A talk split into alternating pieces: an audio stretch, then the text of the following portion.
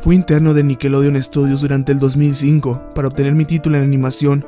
No me pagaban, de hecho las mayorías de las pasantías no son pagadas, pero tuve algunas experiencias más allá de la educación. Los adultos no lo ven como un buen trabajo, pero la mayoría de los niños se cagarían si pudieran estar ahí. Como trabajaba con editores y animadores, me tocaba ver los nuevos capítulos antes de que salieran al aire, ir al grano sin dar muchos detalles. Acababan de hacer la película de Bob y el staff entero estaba falto de creatividad, así que les tomó mucho tiempo iniciar la siguiente temporada, pero en realidad el retraso duró más por razones perturbadoras. Hubo un problema con el primer episodio de la temporada que retrasó por meses a todos y a todo. Otros internos y yo estábamos en el cuarto de edición junto a los animadores principales y los editores de sonido, listos para hacer el corte final. Recibimos una copia de lo que se suponía que era Fear of a Crappy Patty y nos reunimos alrededor de la pantalla para ver. Ahora, dado que no era el corte final, a veces los animadores ponían un título falso en tono de broma, un chiste como Como no funciona el sexo, en lugar de Rock a by Beatball. Cuando Bob y Patricia adoptan una ostra, nunca fue nada en particular gracioso, pero siempre fueron chistes relacionados con el trabajo.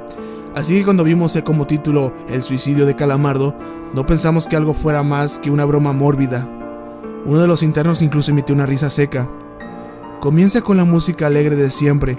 Inicia con Calamardo practicando con el clarinete, errando algunas notas como siempre. Oímos a Bob riéndose afuera. Calamardo se detiene y le grita que se calle, puesto que tiene un concierto esa noche y necesita practicar. Bob dice que sí, y se va a ver a Arenita junto con Patricio. La splash screen de burbujas aparece y entonces vemos el final del concierto de Calamardo. Aquí fue donde todo se puso raro. Al estar tocando, algunos de los cuadros se repitieron una vez, pero el sonido no. En este punto el sonido ya está alineado a la animación y esto no era común. Pero entonces deja de tocar, el sonido termina como si nada hubiese pasado. Hay murmullos en la multitud antes de que comiencen a abuchearlo. No eran abucheos de caricaturas comunes en el show.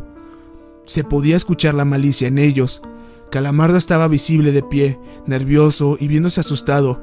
La imagen cambia, esta vez hacia el público. Bob Esponja está en el centro y también abuchea, comportándose muy diferente que como lo hace siempre. Lo más raro de todo es que todo el mundo tiene ojos hiperrealistas, muy detallados. Claramente no eran fotos de ojos reales, pero algo un poco más real que CGI. Las pupilas rojas, algunos nos miramos entre sí, obviamente confundidos, pero como no éramos los escritores, nunca nos preguntamos cómo esto le atraería a los niños, aún. La toma cambia. Calamardo sentado en la orilla de su cama viéndose muy mal. Por su ventana se le ve la noche. Así que es poco después del concierto. La parte más aterradora es que en este punto no hay sonido, literalmente, ni siquiera el sonido de los speakers en la habitación, como si estuviesen apagados, aunque estaban trabajando perfectamente. Calamardo solo estaba ahí, sentado y parpadeando en silencio por 30 segundos. Entonces comenzó a llorar. Sonaba como una pequeña brisa a través del bosque. Luego se cubrió la cara y lloró en silencio por un minuto, mientras el sonido poco a poco comenzó a intensificarse. La pantalla poco a poco comienza a acercarse a su rostro. Por poco me refiero a que solo es notable si miras la toma con 10 segundos de diferencia. Su llanto se vuelve más fuerte, lleno de dolor e ira. La pantalla se deforma, como si se doblara sobre sí por un segundo antes de volver a la normalidad.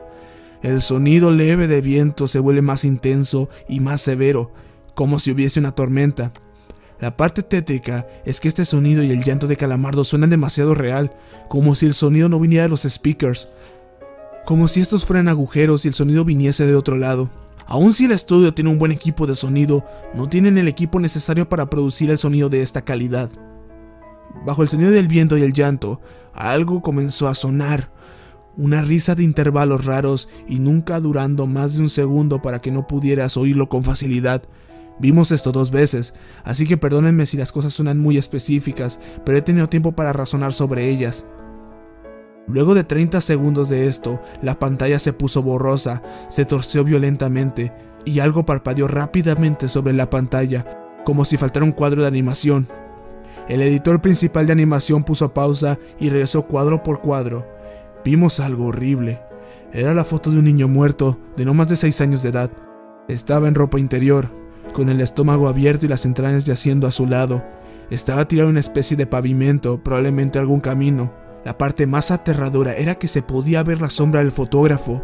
No había cinta del crimen, no había evidencia o marcas, y el ángulo estaba completamente erróneo para ser parte de evidencia de un crimen. Parecía como si el fotógrafo fuese el culpable de la muerte del niño. Estábamos mortificados, por supuesto, pero seguimos, esperando que fuera una broma tórcida y enferma. La pantalla regresó de nuevo a Calamardo, aún llorando más fuerte que antes y con la mitad de su cuerpo en la toma. Ahora, había sangre corriendo por su rostro, saliendo de sus ojos, los cuales estaban dibujados de forma hiperrealista, como si al tocarlos pudieses mancharte de sangre. El viento ahora sonaba como un huracán a través de un bosque, incluso con sonidos de ramas rompiéndose. La risa, un barítono profundo, ahora duraba más y era más frecuente. Tras 20 segundos la pantalla volvió a deformarse para mostrar una foto de un solo cuadro. El editor dudó en repetirla, pero sabíamos que debía hacerse. Ahora la fotografía era de una niña pequeña, no mayor que el niño de la primera. Estaba tirada sobre su estómago, un charco de sangre a su lado. Su ojo izquierdo también había sido extraído y estaba en ropa interior. Sus entrañas estaban en su espalda saliendo de un corte. De nuevo, el cuerpo estaba en la calle y se podía ver la sombra del fotógrafo, similar en tamaño y forma a la primera. Casi vomité y una única interna, la única mujer de la habitación, salió corriendo. El show continuó. Luego de cinco segundos tras la foto, Calamardo se cayó al igual que todo el sonido, como cuando empezó. Se retiró las manos y sus ojos estaban dibujados sin hiperrealismo, como los otros al principio del episodio. Sangraban, inyectados de sangre y pulsando, solo miraba la pantalla, como si viese al espectador. Luego de 10 segundos comenzó a sollozar esta vez sin cubrirse los ojos.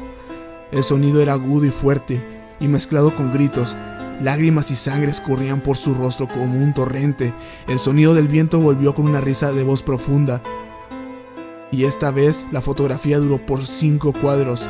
El animador pudo detenerla en el cuarto y retrocedió la foto del niño de edad similar a los anteriores, pero esta vez era diferente. Las entrañas saliendo del estómago siendo arrancadas por una gran mano el ojo derecho arrancado y colgado, sangre escurriendo de él. El animador procedió. Era difícil de creer. Avanzó al siguiente cuadro, la misma cosa. Volvió al primero, reproduciéndolos rápidamente y entonces yo me quebré. Vomité en el piso. Los animadores y editores estaban viendo horrorizados la pantalla. Los cinco cuadros no eran cinco fotos diferentes. Eran los cuadros de un video. Vimos cómo la mano levantaba las tripas, vimos los ojos del niño enfocándose en la mano y vimos parpadear al niño los últimos dos cuadros. El editor principal de sonido nos dijo que paráramos, que tenía que llamar al creador para que lo viera por sí mismo. El señor Hillenburg arribó 15 minutos después, confundido y sin saber por qué lo habían llamado, así que el editor siguió con el episodio una vez que los cuadros terminaron. Calamardo volvió a aparecer, viendo al espectador, la toma enfocada en su rostro por tres segundos. La toma se abrió y una voz dijo, hazlo, mientras Calamardo sostenía una escopeta. Inmediatamente pone el arma en su boca y jala el gatillo. El muro tras él acaba salpicado de sangre y materia gris realista, y Calamardo sale despedido hacia atrás con fuerza. Los últimos cinco segundos muestran el cuerpo sobre la cama, de costado, y un ojo cuelga de lo que queda de su cabeza, viendo fijamente el suelo. El episodio acaba. El señor Hillenburg está furioso y demanda saber qué demonios está pasando. Muchos dejaron el cuarto en este momento, así que solo unos cuantos de nosotros lo vimos de nuevo. Ver el episodio de nuevo solo sirvió para que se grabara en mi mente y me produciera muchas pesadillas. Siento mucho haberme quebrado. La única teoría que tenemos es que el archivo fue editado por alguien en la cadena desde el estudio de dibujo. Llamaron al CTO para que analizara qué había pasado. El análisis del archivo muestra que grabaron material nuevo, y por más que intentamos averiguar qué había ocurrido, no logramos encontrar nada. Hubo una investigación respecto a las fotos, pero no obtuvimos información de ellas. No se identificó a ningún niño y no encontramos pistas de la información o pistas físicas de las fotos. No creía en fenómenos inexplicables antes de esto, pero ahora sé que cuando algo pasa y no puedo probar qué lo ocasionó, lo pienso dos veces.